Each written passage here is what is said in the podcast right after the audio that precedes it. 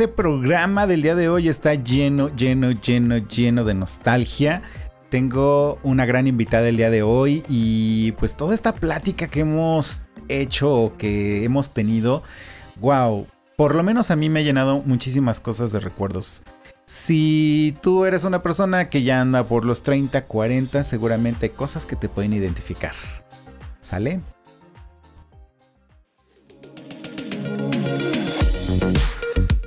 En este programa no solo son entrevistas, hablamos de ti.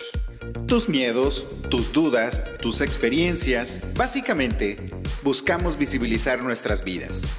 La sexualidad es solo una pequeña parte de toda nuestra esencia. Escucha lo que tenemos para ti. Este es el podcast No Soy Moda.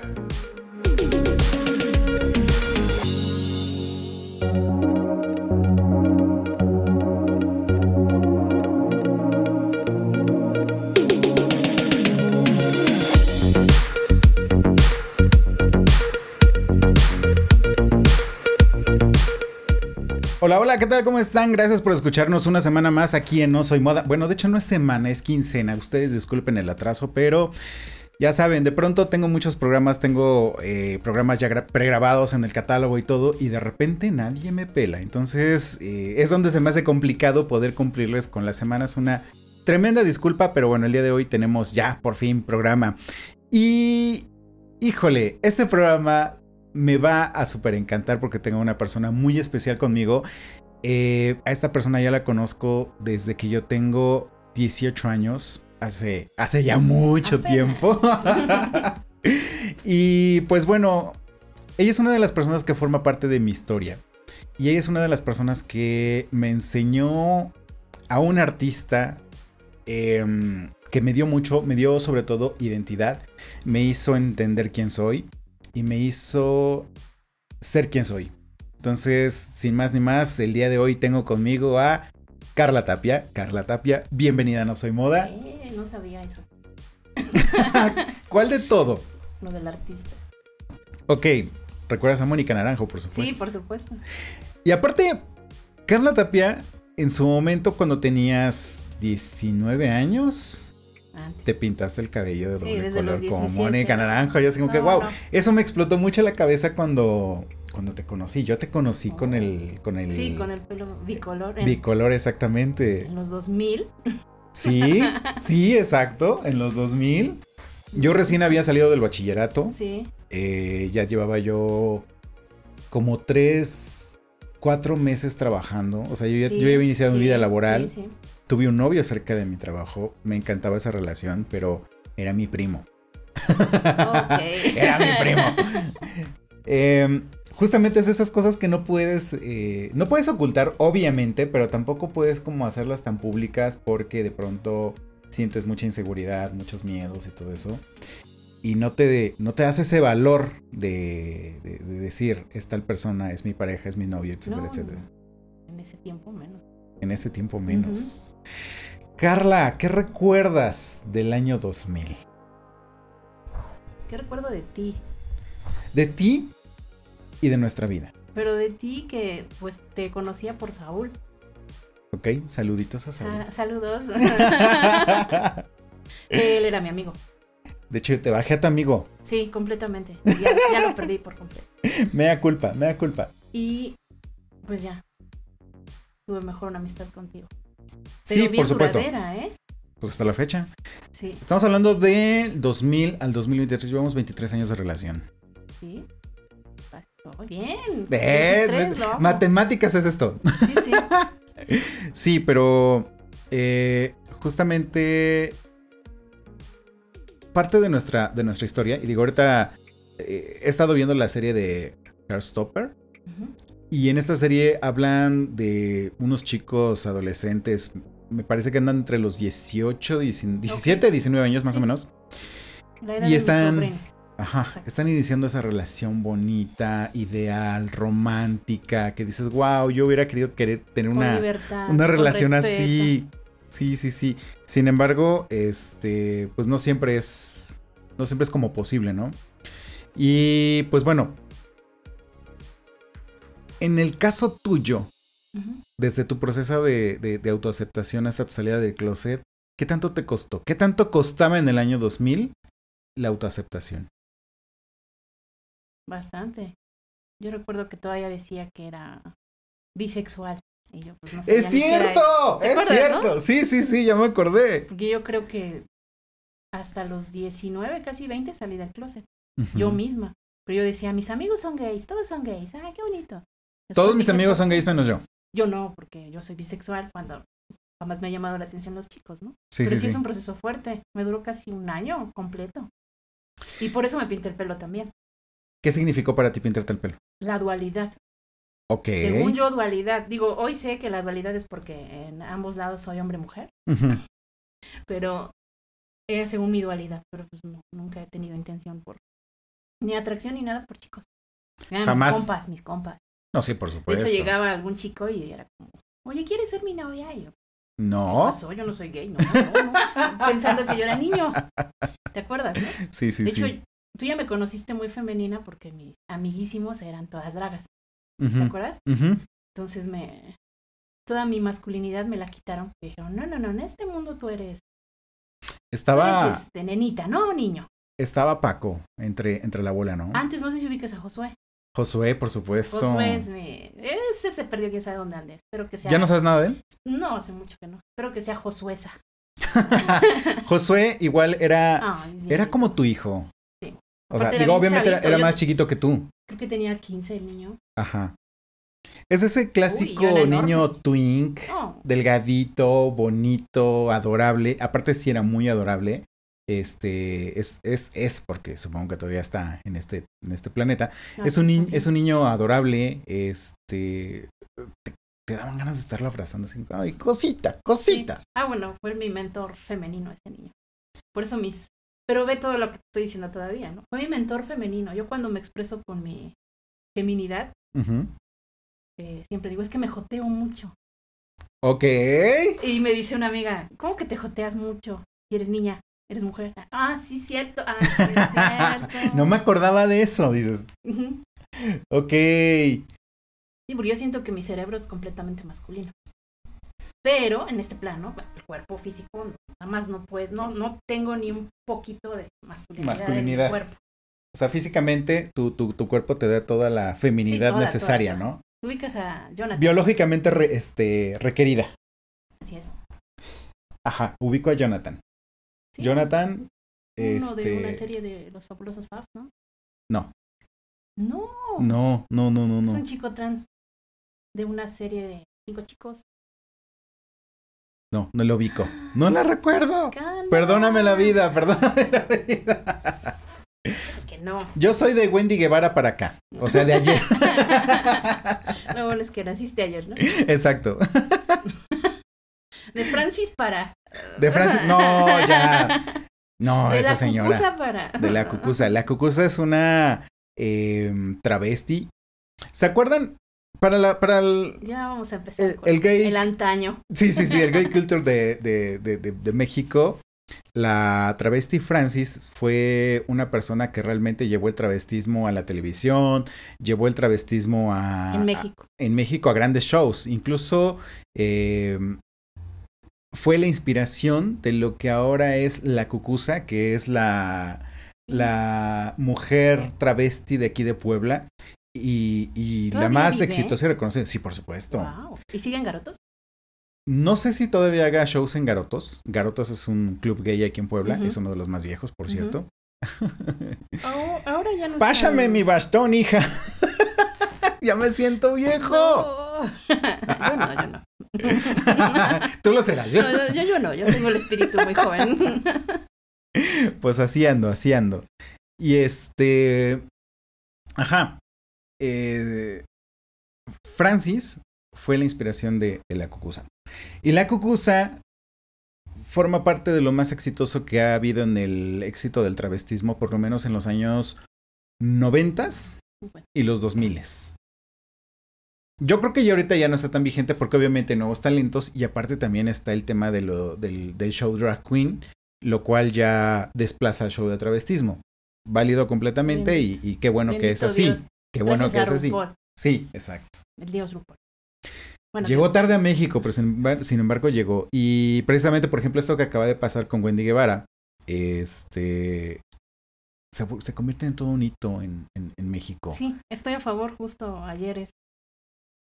Nunca, nunca había sucedido lo que sucedió ayer en la televisión. Para la gente de, de- de mi rodada o un poco más joven, digo. Por eso ajá, nos no, impresionamos con esto. Sí, Sí, la única vez que se paró la televisión de, de- o la ciudad de esta forma por la televisión fue cuando terminó Cuna de Lobos, que fue una telenovela muy exitosa en Sí. México en los años 80, me parece. sí. Después, cuando fue el programa de televisión Mala Noche, ¿no? Con Verónica Castro y que estuvo el icónico Juan Gabriel, que forma también parte de la comunidad o forma parte de la comunidad, aunque no lo aceptara esta señora. Este. Ni Verónica. Ni Verónica, exacto. Y ahorita sucede esto con Wendy Guevara. Wendy Guevara paralizó la Ciudad de México. La zona rosa tenía pantallas gigantes en la calle. O sea, eso es increíble. Cuando declaran que Wendy Guevara gana, el grite- griterío de todas las personas por todos lados fue wow, fa- mágico, fantástico. Y, y el hecho de que la gente se haya ido al Ángel de la Independencia a celebrar esto, habla de que tanto el tema de la aceptación como el tema de que Wendy Guevara se mostró tal cual, tan única, tan auténtica, eh, se convierte en un hito, se convierte en un hito para la historia de la comunidad LGBT y en México. No sé tú qué percepción tengas. Totalmente. Y eso me encantó, me encantó. Pues es que ya estamos viviendo otro momento. Ya Sí. todo el país legalmente matrimonio. Sí, por cierto, es un, un- un gran punto a favor este, en, en este hermoso país, México, Todos los estados ya son.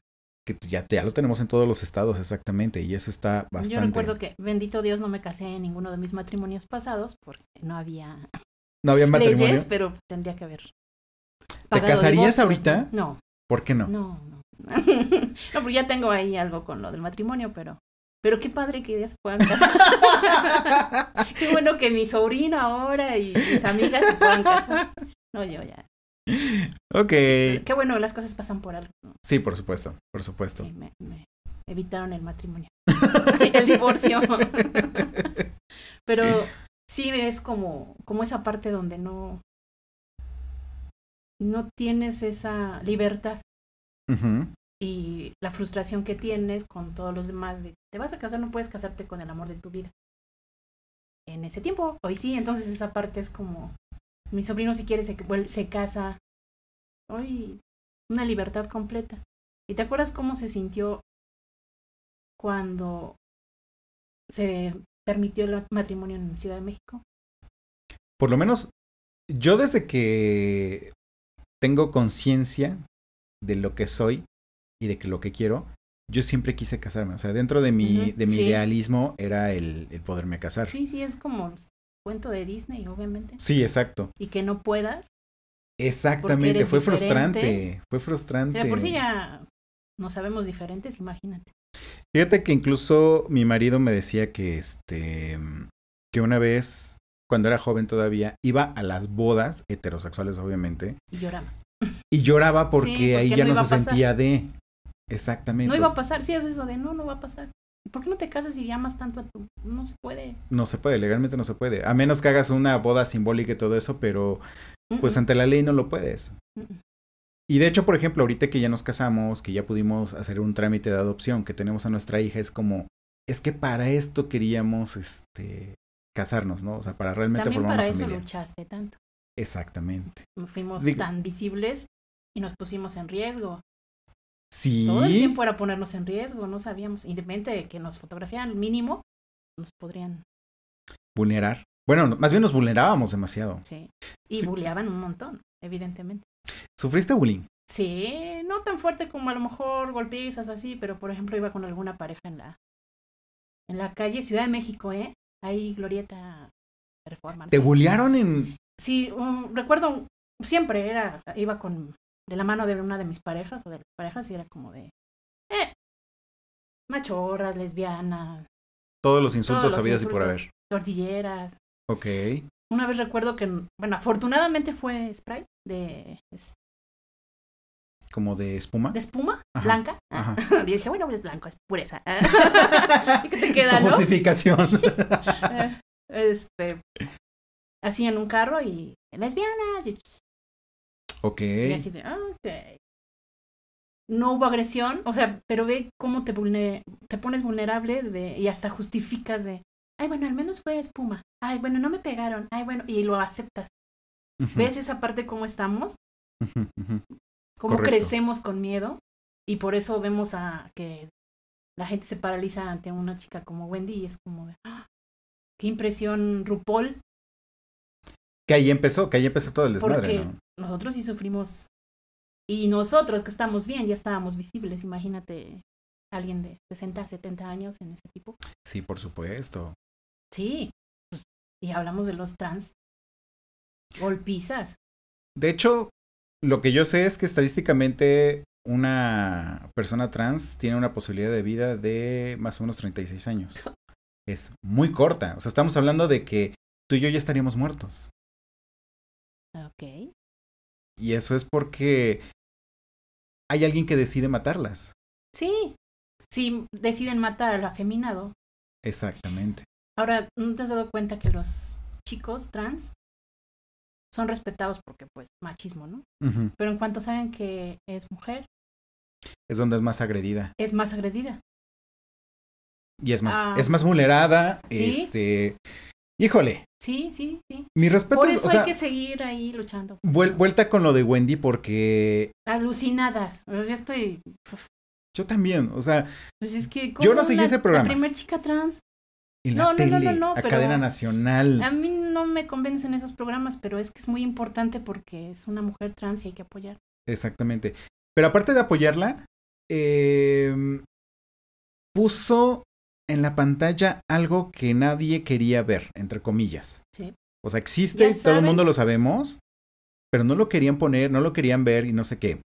Eh, afortunadamente, este golpe de, de, de, de- de buena suerte que tuvo Wendy con su amiga de que quedaron abandonadas y que quedaron perdidos, perdidos, y que poco a poco fueron haciéndola por escalar, siendo auténticas, pues la puso donde está en este momento. Y eso, híjole, visibilizó muchas cosas. Habló sobre abuso sexual en su persona. Habló sobre no poder tener dinero ni siquiera para comer. Habló este, sobre las vejaciones que sufría con su papá. Es decir, habló de muchas cosas fuertes en la televisión y que pusieron en la cámara de decir, eso es lo que han vivido muchas personas de la comunidad, eso es lo que han vivido las personas trans y que no es una, una, un, un proceso fácil de vida.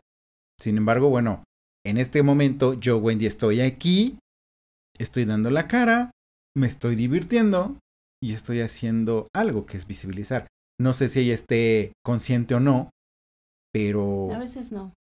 puso las cosas Y a veces no estás consciente de lo que. de lo del que haces. granito de arena que eres o, o- o la isla. Sí, pero ver todo el desastre que se hizo el día de ayer con la premiación de, de, de Wendy Guevara este, y la Ciudad de México paralizada por ese tema es wow, fantástico. Ya me hubiera gustado vivir esa parte. Sin embargo, tú y yo vivimos el gusto por la música por una mujer llamada Mónica Naranjo, que no sé en ti, para ti qué significó, pero para mí fue Pero yo no sabía eso. que el disco Minaj. Me lo habías dicho, pero no así tan intenso. Por tu culpa. a mí, los, la mayoría de las mamás, y hasta tu mamá, en broma, lo dijo un día.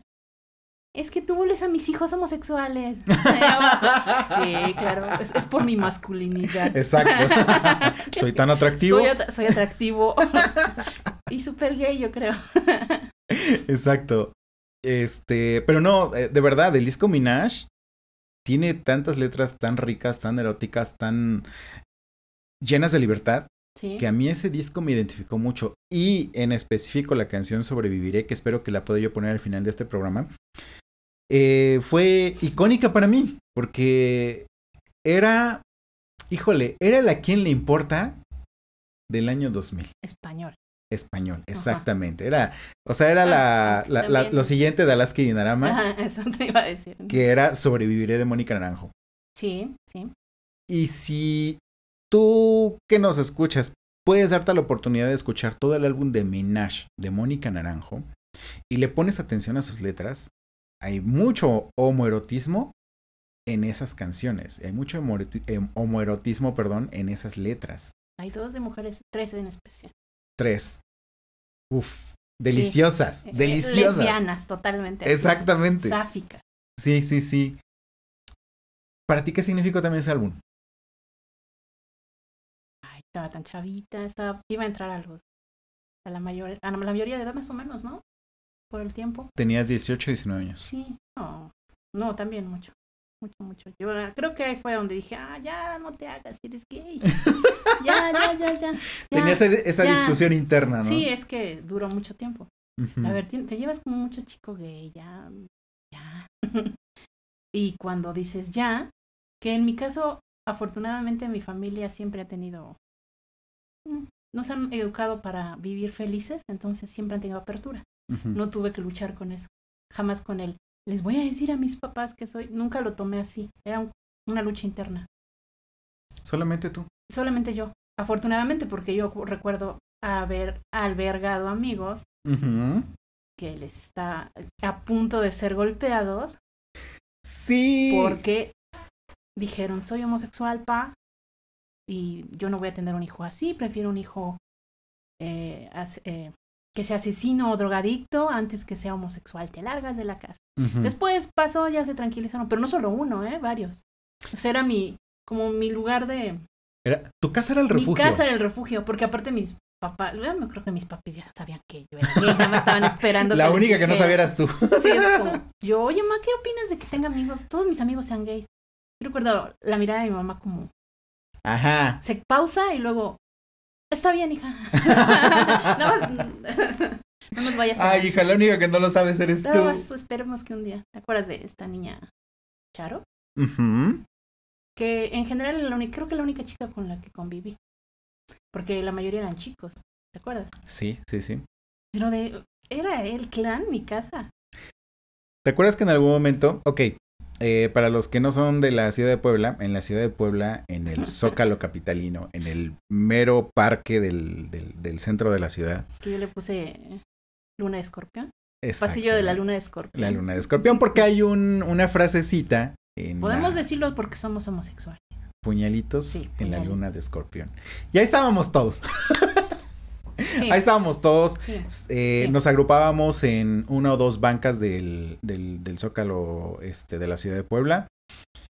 Era nuestro punto de reunión, era nuestro punto de encuentro. Eh, evidentemente, pues también ahí de pronto podría alguien ejercer la prostitución porque pues era el lugar de encuentro. El peyorativo era socaleras, ¿no? Exactamente, exactamente. Y, no es algo tan fino que digamos. pero, pero muy bien. Era, era, era divertido. Sí porque era encontrarnos con... Era libre, insisto. Exactamente. Era encontrarnos con gente que vivía y sentía lo mismo que nosotros. Solo había, ay, estamos grandes, solo había dos antros en ese tiempo. Antros, antros. Antros, bares en los que únicamente podíamos entrar nosotros. Discoteca. Pero sí, francos y garotos. Francos y garotos. En algún momento, jaleos. Estamos hablando nuevamente de los 2000. La cigarra, después. La cigarra. Eh, todo de para Sí, de hecho, ajá, qué bueno que lo mencionas. Algo que hubo dentro del ambiente o del argot gay en, en la ciudad de Puebla, y yo creo que en la mayoría de, ciudades de México, fue que los antros primero fueron masculinizados. Sí. Interprétalo como quieras interpretarlo. ok. okay. Eso, homosexualizados. Homosexualizados eh, para los chicos. Exacto. Porque no había este mucha masculinidad ok. Bueno, saben a lo que me refiero. Eh, era para, para género masculino. Este, difícilmente podrías encontrar un bar para chicas. No había. No lo había. Yo recuerdo que quienes hicieron el serio, ¿eh? El primer cafetería era una pero amiga, ¿no se acuerdas de Eli? No, no lo ubico. No lo ubico. Eli también se perdió, todo el mundo se perdió en el camino, creo que el único que tengo es a ti, pero todos están perdidos en el camino. Eso no sé si me hace sentir bien o me hace sentir mal. me hace sentir más viejo. Entonces, Eli con su novia en ese tiempo abrieron una cafetería para chicas, porque eran novias. Entonces, yo creo que esa fue la primera cafetería para chicas, exclusivamente para niñas. Ok. No, no había hombres. ¿Recuerdas cómo se llamaba? No. No, creo que ni siquiera le pusieron nombre, porque acuérdate que todo era clandestino. Sí, por ¿Cómo supuesto. crees? Imagínate más mujeres, Puebla, Bastante vulneradas. sí, 2002. Ujú. No, no, no, qué miedo. Qué miedo. Qué miedo. Ujú. Digo, afortunadamente, de hecho creo que ahorita el tema de los antros ya se volvió o se, se puso al otro lado. Ahora son completamente abiertos los antros que ya no sé si realmente son antros gay o son antros hetero o son antros ¿Sabes qué pasa? mix. Todavía tenemos ese chip en la cabeza. Ya no, ha- ya no debe de ser el antro para gente gay. Desde las leyes. Y tampoco hay, ¿recuerdas cómo ponían eh, homo friendly? Gay friendly. Ah, gay friendly. Ajá. ¡Ey! Sí, sí, sí, sí. O sea- Entonces, hoy, por ejemplo, todo el mundo va a un antro temática draga, Ándale. a ver shows de dragas, ya. Y Pero se no divierten. es. Sí, sí, sí, sí, porque es, ya no hay, yo siento que ya esa etiqueta por las leyes ya no está tan fuerte. Fíjate que en su momento el hecho de que los antros gay eh, fueran eso, antros gay, era porque de cierta forma proporcionaban seguridad. Y esto sucedía porque, por ejemplo, tú ibas a un antro hetero y en un antro hetero eh, sucedían mucho las peleas. Y eran peleas fuertes zonas. Estamos hablando de alcohol, violencia y todo. Entonces en un antro gay las mujeres hetero se sentían más seguras. Sí, seguras. Aparte que no las estaban acosando, aparte porque no a iba a haber peleas, se iban a divertir. A divertirse con sus mejores amigos. gays, Jotear con tus amigos. Jotear con tus amigos. Bueno, ahí es feminidad, pero sí. sí, hablar de hombres, sí, sí, sí, de- exacto. chicos. Eso ya, eso ya como que te hacía sentir más este, en confianza. Y vuelvo y repito, para las mujeres era un lugar muy seguro, muy, muy seguro. Sí, sí. Me acuerdo que llevé a mi hermana un día cuando ya era mayor de edad y tenía su credencial. ¿Te acuerdas? No me acuerdo. La llevamos. Recién estaba yo. Te voy a llevar a Garotos. Se divirtió. ¿Y se la pasó genial? Andaba, pues tenía. Bueno, se enamoró de alguno de mis amigos. gays. Ok. Sí, sí, sí. Bueno, hija, de, estabas en el lugar equivocado. ah. sí. Pero sí, muy bonito. Se Sí. divirtió mucho. Pues es que ese era el propósito de los bares gay. Digo, en el caso de la gente heterosexual. En el Sí. caso de la gente homosexual, simplemente era por un, un lugar seguro. Porque en ese lugar tú sabías que te podías besar con otro hombre que estuviera ya dentro del, Y no te iban a del bar. golpear. Exactamente, ni te iban a señalar, ni te iban a insultar, ni nada. Sabías que ese era el espacio seguro. Pero una vez que el antro terminaba su actividad, volvías a esa realidad en la cual Sí, máscara. Disfraz completo, sí. Sí, sí, sí. no te puedes besar en la calle. No, ni tocar, ni, ni- bueno, yo como niña, tal vez la mano, somos amiguitas. Ajá. En el caso de los niños, ¿no? Ustedes no. No. En el caso de los niños, ¿no? Ni, la, ni el dedo. Ni te acerques. Una vez yo tuve la osadía de besar a quien era mi novio en ese entonces, que era Paco, Uy, en el Paco, ¿y se centro. puso mal? No, yo me puse mal. No, o sea, en realidad ninguno de los dos nos pusimos mal, sino que yo tuve la osadía sin pensarlo, fue completamente Sí, involuntario. impulso Le di un de- beso. Uy, no.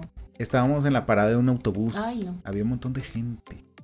O sea, yo estaba ahí como después de, de reaccionar, de decir, ¿qué hice? Trágame tierra. Y ahorita nos van a matar. Espérate, sí, espérate, era, espérate. fue mucha adrenalina, mucho Sí. miedo. Lo mejor que hicimos fue irnos de ahí. Probablemente no nos iba a pasar absolutamente no, y nada. La gente, a lo mejor, no, sí los veo, pero. mm, Es- uno era ya más tu vive miedo. Con, una, con un miedo así interno de me van a ver, me van a hacer, me van. Sí, por supuesto. Y eso era, híjole, uno de, lo, de, de esas sensaciones emocionales no muy positivas, no muy bonitas, pero pues que teníamos ¿No que vivir con ello. considerado que también tus papis por eso temían. Digo, a los papis les tocó otra generación también. Entonces es como, no tanto que no nos amen, sino como de, "Ah, mi hijo se va a poner más vulnerable ante esto. Tenían miedo de lo que nos pasara. Sí, de, de nosotros. Exacto. Y a lo mejor esa parte también algunos papás reaccionaban en modo, te voy a matar. O sea, no por malos, sino por Sino porque tenían que decirlo o hacerlo. Vamos a un corte ahorita que regresemos. Re- recuerda que estás en No Soy Moda. Regresamos.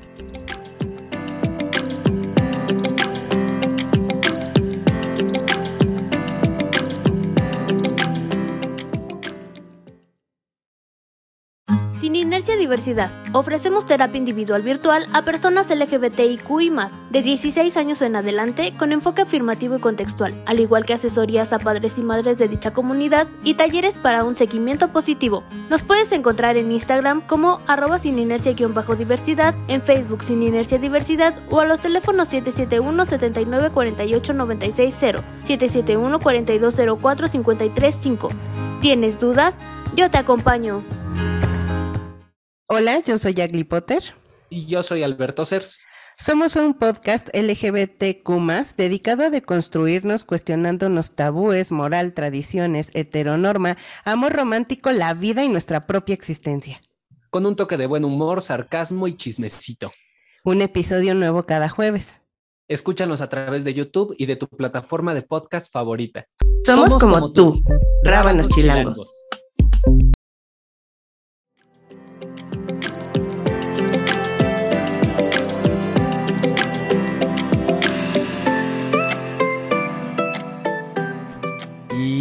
Qué recuerdos aquellos, de verdad, qué recuerdos. Eh, de hecho, estoy aquí con las manos. Para quien me esté viendo ahorita en el video, estoy así con las manos. De verdad, em, son golpes emocionales bastante padres porque obviamente estoy recordando muchas cosas del pasado.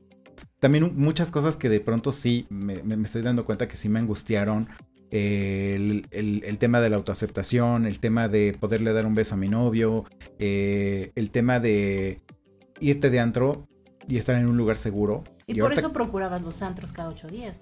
Sí.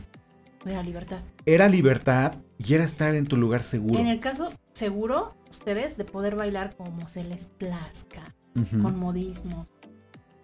Exacto. Porque había que comportarse. En, Mm, en, un antro gay había que jotear demasiado. Sí, salía. Pero en cuanto se cerraba la puerta. Ya, vuelves a tu realidad. Abrir los piernos y olores. la playera de. Del Necaxa. del Necaxa, pensé Necaxa. sí, sí. Ok. ¿Qué pasó, compadre? algo que me acuerdo de los antros gay, y este, creo que lo viví en un lugar que se llamaba Francos aquí en la ciudad de Puebla, otro lugar que se llama Garotos, era que tenías que tener cierto valor en, dentro del antro para subirte a las bocinas, porque antes las bocinas eran cajones grandes. a las tarimas. A las tarimas y ponerte a bailar. Ah, Eso era un reto. qué bonito bailan. Era Pero individual, yo creo. Sí. Te, los subías a bailar individual. que yo me llevaba con muchos. Eh, Coreografías, este, lucir los atuendos. Madonna. Sí, sí, sí esa parte era muy padre. Te producías para ir al antro. Britney Spears se sentían ahí. Exacto. Este, Britney Spears, Madonna, este, ay, ¿cómo se llama esta mujer? Cristina Aguilera. Los 2000. Los 2000, exactamente. Pero aparte me encantaba esa parte en la cual te producías para ir al antro. Sí, sí, sí, sí. ¿Te acuerdas que nosotros nos llevábamos con chicos dragas? Maravilla. Y aparte, después de el antro, el after. Uf pero el after gay. Entonces, Lupita D'Alessio, Paquita la del barrio. ¿Te Canciones de señoras. Fíjate que yo todavía lo tengo como en sueños, pero fue un momento muy divertido. Sí. Muy divertido. Sí, sí, ya, eran las mejores desveladas porque los chicos eran, estaban tan ilusionados de, no sé, se juntaban 15 personas que después del antro se iban para allá y ellos mismos armaban su, y adivinen, ciudadanos del mundo, dónde hacíamos los after. En la casa de Carla. ¿Te acuerdas? Sí. Que un día nos llevaste llaves y nos estuvimos trepando por todos lados. Sí, había... No sé, no sé si al día siguiente te metimos en problemas. No, pero como al mes pusieron como protecciones para que nadie Pero lo del after, yo... Sí. Eh, que no se le entere mi mamá, pero sí. No, sí se dio cuenta. Sí, estaban ahí siempre. Sí se dio de hecho, yo les decía, oye, ma, es que. Sí, vénganse, pues sí, aquí no tienen nada. Ah, Llegaban 15 personas y. Oye, ¿dónde cabíamos tantos? Sí, porque aparte era un es lugar chiquito. Es un departamento chiquito. Sí, qué bonito. sí, pero qué, qué ilusión de todos estos chicos. Es como. Por eso te digo que yo siempre he estado muy, muy metida en el mundo trans. No tanto el mundo toda la comunidad completa, pero en las letras, LTT, de lo que tú quieras, es LGBTIQ más. el- los transexuales, los chicos, chicas, chiques, De Sí. todo. sí. La ilusión, esta, ¿por qué no puede ser libre? Ujú. ¿Por qué no? ¿Por qué, por qué no? Hay algo que todavía te marcaba la sociedad y era que no estaba bien. Todavía. Sí. Ok, tengo un tema. Los adultos tenemos mierda en la cabeza. Y mientras más adulto eres, creo que todavía estás como más cerrado, como menos este, dispuesto a entender a las nuevas generaciones. Eso en el caso de sociedades que no pertenecen a la comunidad LGBTIQ, a personas que de pronto les hace ruido la sexualidad de los demás. Digo, al final del día lo que te choca, te checa. Pero, este. Esos prejuicios que se han generado durante tantos años es difícil romperlos. Sin embargo, ya nos están transmitiendo a las generaciones más jóvenes. Y no sé si te has dado cuenta, pero el tema de la sexualidad con los chicos ya no es tan importante. En el sentido de que, pues si tú eres gay yo soy hetero, bueno, no hay problema, seguimos platicando y lo que sea. O sea, no es importante tu sexualidad. Es importante el cómo eres como persona, pero tu sexualidad ya no es lo importante, ya no te ya no te marca como antes a nosotros. Eres gay, empezando por ser gay y decírselo, compartírselo a tus amigos, era todo un tema. Sí. Y ya una vez que se los compartías, de pronto ellos cuidaban mucho lo que decían porque, pues al final del día, si te querían, te podrían lastimar con lo coloquial. que bueno, yo siempre he tenido espíritu anárquico y ser activista y eso. Ajá. Fabuloso en toda la escuela cuando te decían tema libre para exponer. Y yo, homosexualidad. Eh, tómala. Pásame el borrador. Todo, todo. ¿Te acuerdas que me acompañaste ¿A a una? la uni? Sí.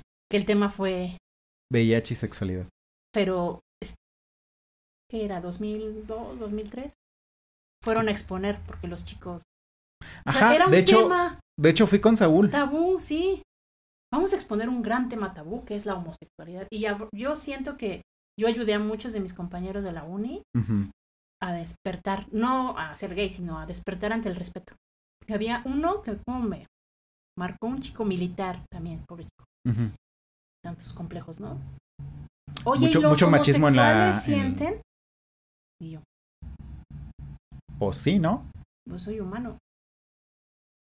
Les ayudo mucho, mucho, mucho. Y hoy me aprecio mucho porque ya, Sí, ya ahorita les que, cambió el chip ahorita que me acuerdo y ahorita que lo mencionas, sí, me acuerdo de haber ido a tu escuela, fuimos Saúl y yo, expusimos nuestro estilo de vida y nuestro estilo de vida era la homosexualidad. O sea, no era, Hola, soy. no era otra cosa que, yo. que- que ser homosexual, ¿no? Entonces, pues sí, era vulneralizar, vulneralizarnos un poco, platicar nuestras experiencias de vida, nuestro proceso de autoaceptación, nuestra salida del closet. Y me acuerdo que al final se hizo un convivio bastante padre Sí, con tus y amigos, al final, compañeros. Estos chicos se hizo una bonita amistad con estos muchachos. Tenían complejos bien feos. Hasta llegaban y dicen, oye, gracias, porque de verdad creo que no está bien ser.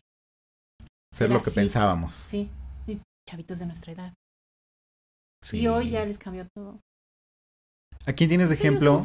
¿A quién tienes de ejemplo como un chico o chica adolescente? Yo tengo uno.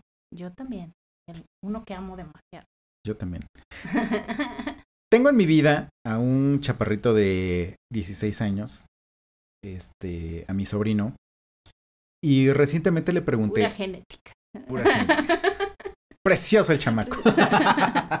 claro, como, como el tío. Exacto. y recién le pregunté que si él tiene amigos gays. Y me dijo que sí, sin ningún problema. Y le dije, bueno, es que yo, yo hubiera pensado que tú como chico heterosexual, eh, de pronto a lo mejor hablarte con algún chico gay podría ser como un tema de conflicto con tu personalidad. Me dice, no.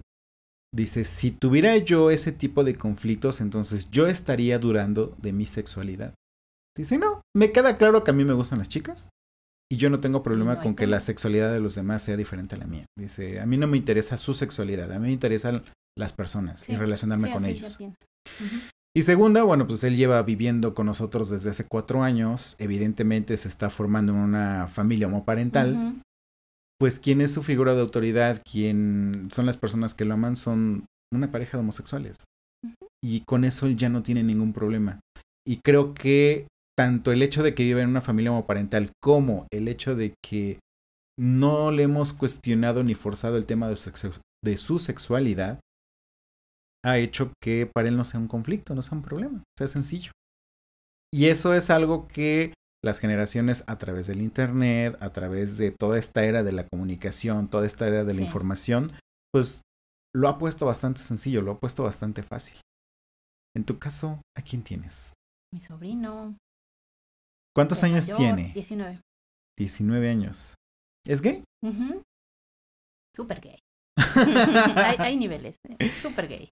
Yo detecté que era súper gay, sorry, desde los seis meses. Mi hermana se enojó, pero, Pero tú lo sabías. pero yo algo le dije, uy, este niño es gay. Se puso muy mal, creo que me dejó de hablar como en muchos años, un ratito. Se enojó, se enojó, se enojó mucho. Volvemos a lo mismo, si, sabe, por mí, que el mundo gay está cool, no pasa nada, ¿no? Y muy open mind. Cuando le dije, tu hijo es gay, y muy gay, porque es muy gay. Y se fue viendo conforme pasaban los años, ya para sus tres años, eh, muy femenino. Y así. Entonces, cuando él sí tuvo que, él sí quiso hacer un proceso. Él salió del closet. Él salió del closet, él ya sabía. Y de hecho, me encanta la comunicación con él, siempre ha sido como telepática. Solo nos veíamos. Ya Y sabíamos. tú ya lo sabías. Los dos ya sabíamos. Ok. Saben, todo el mundo sabe que yo soy gay en casa, pero yo cuando la veía era.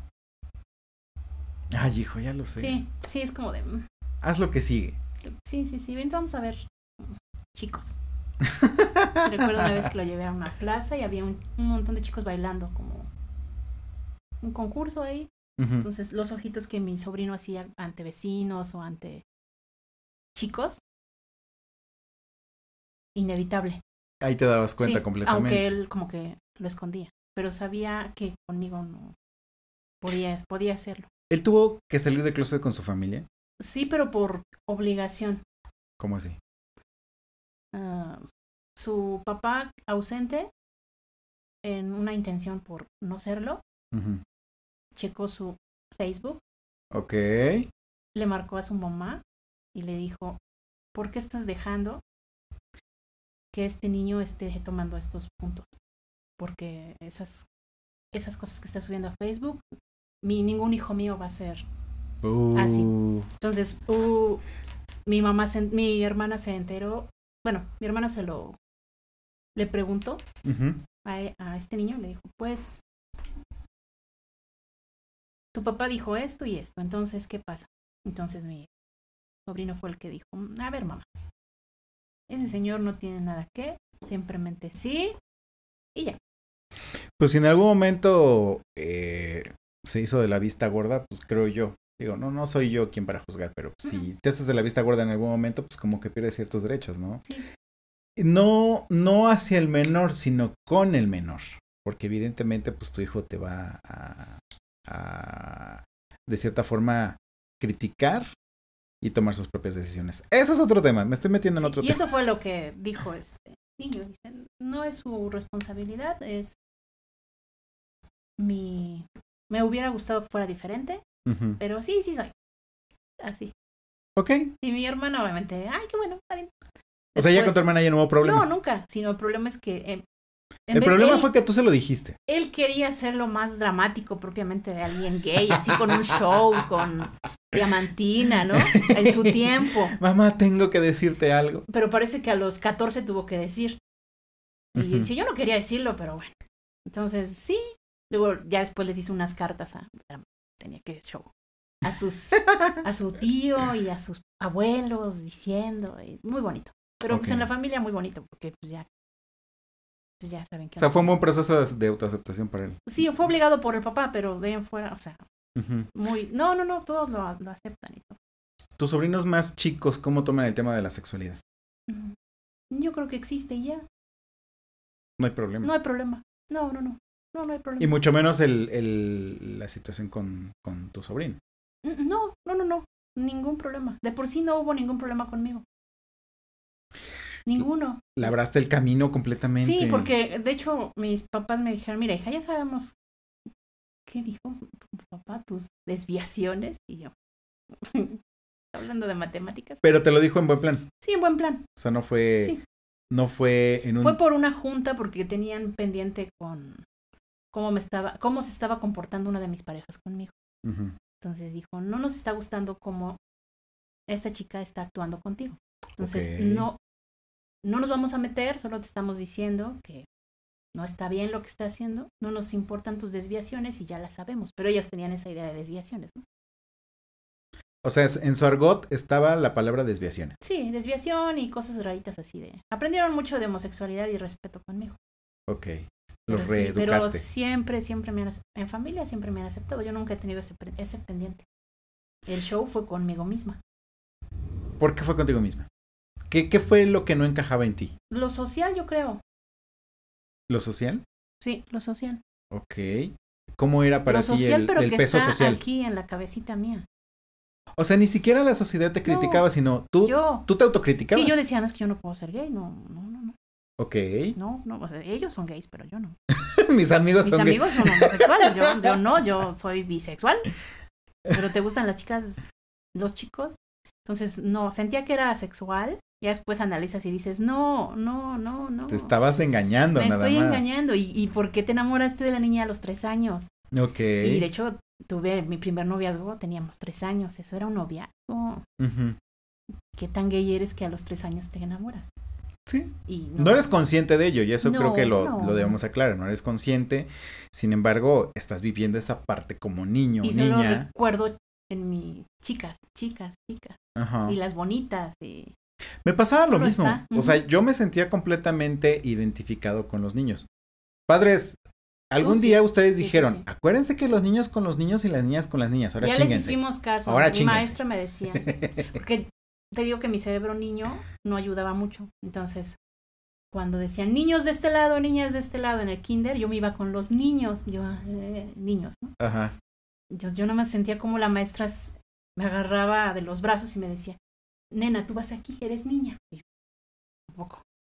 Bueno, se aguantan, ¿eh? Bueno.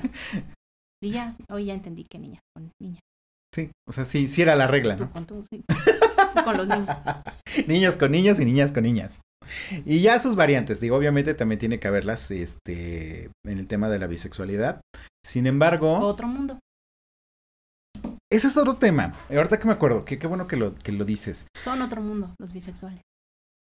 Pero aparte nosotros, bueno, en el caso mío, para yo no sentirme culpable de mi sexualidad a mis ujú. 15, 16 años, yo a dos amigos les dije que era bisexual. ¿Ves? Yo también hice eso, yo nunca. Y si te pones a analizarlo desde el otro punto de vista, o sea, desde la, de la- desde la perspectiva de tus amigos, era más difícil entender la bisexualidad. Porque es, güey, entonces, ¿te gustan las niñas y te gustan los niños? Qué difícil. Ajá, donde veas te gusta. exacto. Y eso les causaba más conflicto. Sí. Incluso a los papás, cuando de pronto les tendrías que salir del closet con los papás, generalmente empezabas con el tema de soy bisexual. Y esa bisexualidad, explicárselo a los papás era más compleja de entenderla. A lo mejor para ti era fácil decir, pues me gustan los niños y me gustan las niñas, pero para los papás era difícil entenderla porque Es una etapa, ya se le va. Esa, No es un- esa era pasa. una. No, no, por supuesto que no. Pero la bisexualidad tampoco. No. Sin embargo, muchos homosexuales ocupamos la bis- la bisexualidad para que supuestamente el trancazo fuera más suave con los papás. Para los papis. Y no. Ya digo, analizándolo y he platicado con varias personas aquí en el podcast que sí me han dicho, lo más complicado con mis papás fue decirles que era bisexual, porque no lo entendieron. Era más fácil llegar y decir, soy homosexual, que solamente me gusta un solo género, a decirles me gustan dos géneros, porque entonces para los papás era cuestionable. Entonces, Estás ¿sí voy a tener nietos o no voy a tener nietos?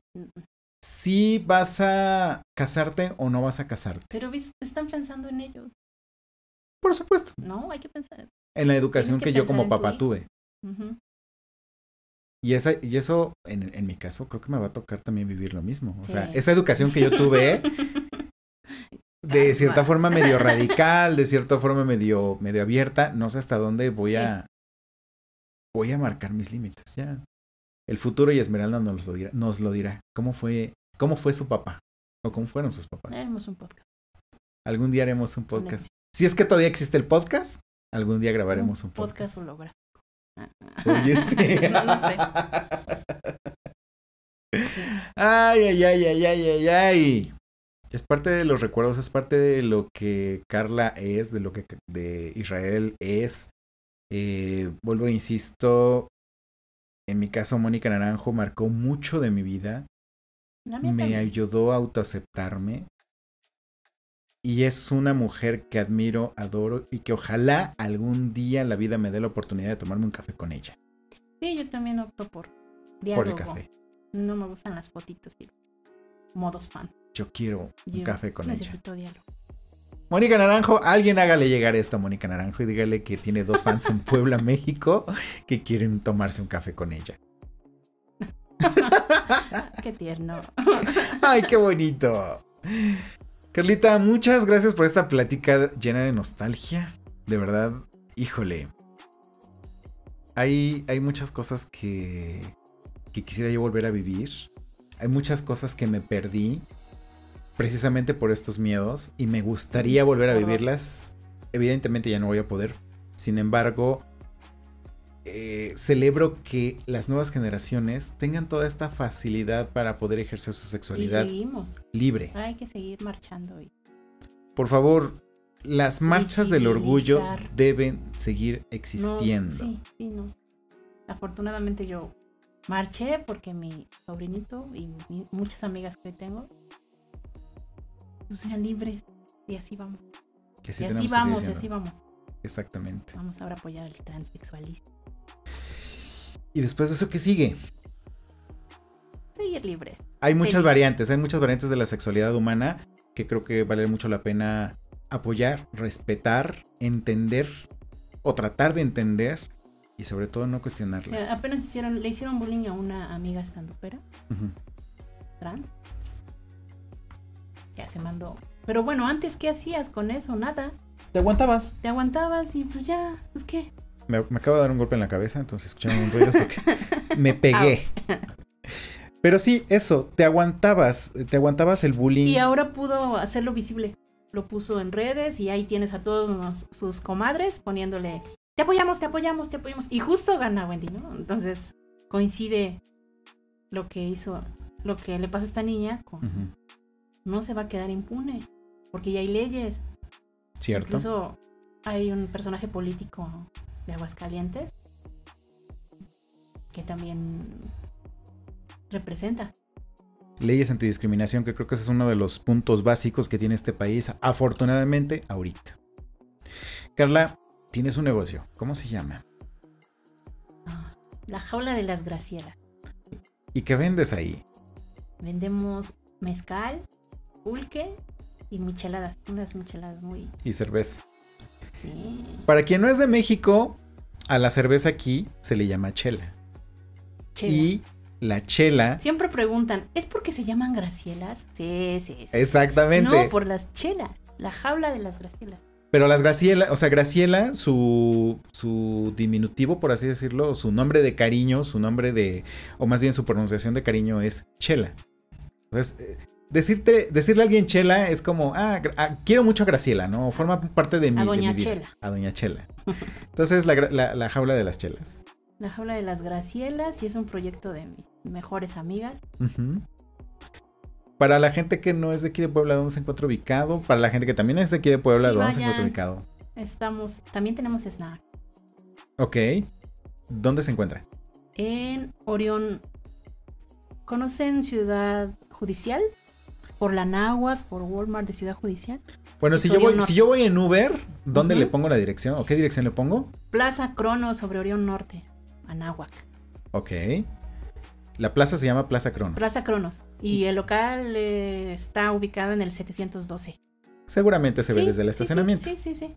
Plaza Cronos, búsquelo en, En Google, en Google. en- pídanle a Uber que los lleve a Plaza Cronos, ahí está. Búsquenos como la jaula de las Gracielas en Instagram. Ahí tenemos nuestras promociones. Así. Ok. Si vienes a Puebla de visita, un lugar recomendable a dónde ir es precisamente. Hetero-friendly. Ok. Toma Todos eso. pueden ir. Pero también intentamos que sea un lugar seguro para nosotros dos de la comunidad. Ese es el punto. Claro, Porque está hecho por gente gay, como debe de ser. orgullosamente gay, y de verdad tú vas a ver que la carta, el menú, todo está diseñado súper gay. Ok. Súper gay. Mucho color, mucho. Todas nuestras eh, micheladas tienen nombres. Por ejemplo. La Niurka, la Beli, la Juanga. ¿Viste? Ok. Y acabamos de meter hot dogs. ¿Y cómo les llamas a los hot Esas dogs? son nuestras dragas. Ok. Ah. Obviamente tenemos la Valentina, que es la mexicana. Ok. Sasha Colby, otra draga importante. Ok, esto se me hace interesante. Más de 20, cent- no, 20 centímetros de sabor. Ok. Así es. Chicos, apúntense. Chicas también. Chicas también. A los que les gustan los hot dogs, apúntense. Sí, ¿eh? Bastante ricos. Ay, ay, ay.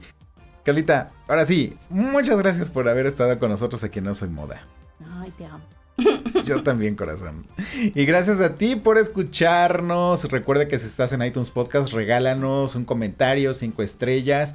Como lo hemos dicho, esas son caricias al corazón. Y aparte nos ayudas a llegar a más y más y más y más personas. Entonces, por favor, apóyanos. E igual síguenos también en nuestras redes sociales, como en Instagram, en arroba no soy moda guion bajo podcast. En Twitter como no soy moda guion bajo P. Y en Facebook nos encuentras como no soy moda el podcast. Nos, nos escuchamos, no te digo la siguiente semana porque luego ni sé. Pero espera nuestro programa próximamente. Gracias. Adiós.